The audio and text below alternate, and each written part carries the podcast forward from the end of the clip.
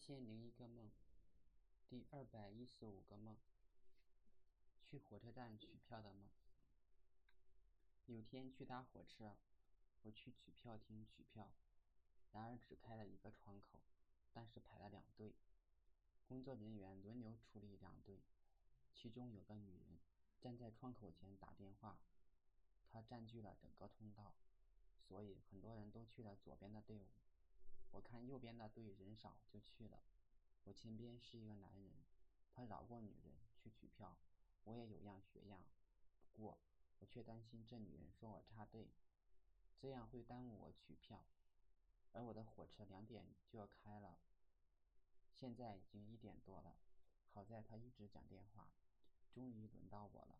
我急忙掏出身份证和一百块钱给工作人员。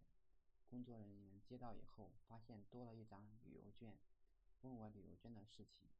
我说是上次买的火车票和公园门票的联票。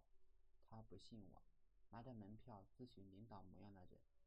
他们交谈了很久，取票的人等得心急如焚。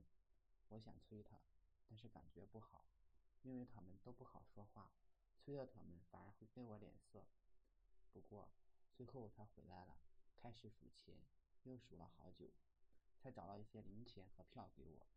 我一看，我的一百块钱变成了两块钱。我是要取票，而不是买票。不知道窗口里面有没有监控，要不然我可说不清了。一百块钱可不能白瞎了呀。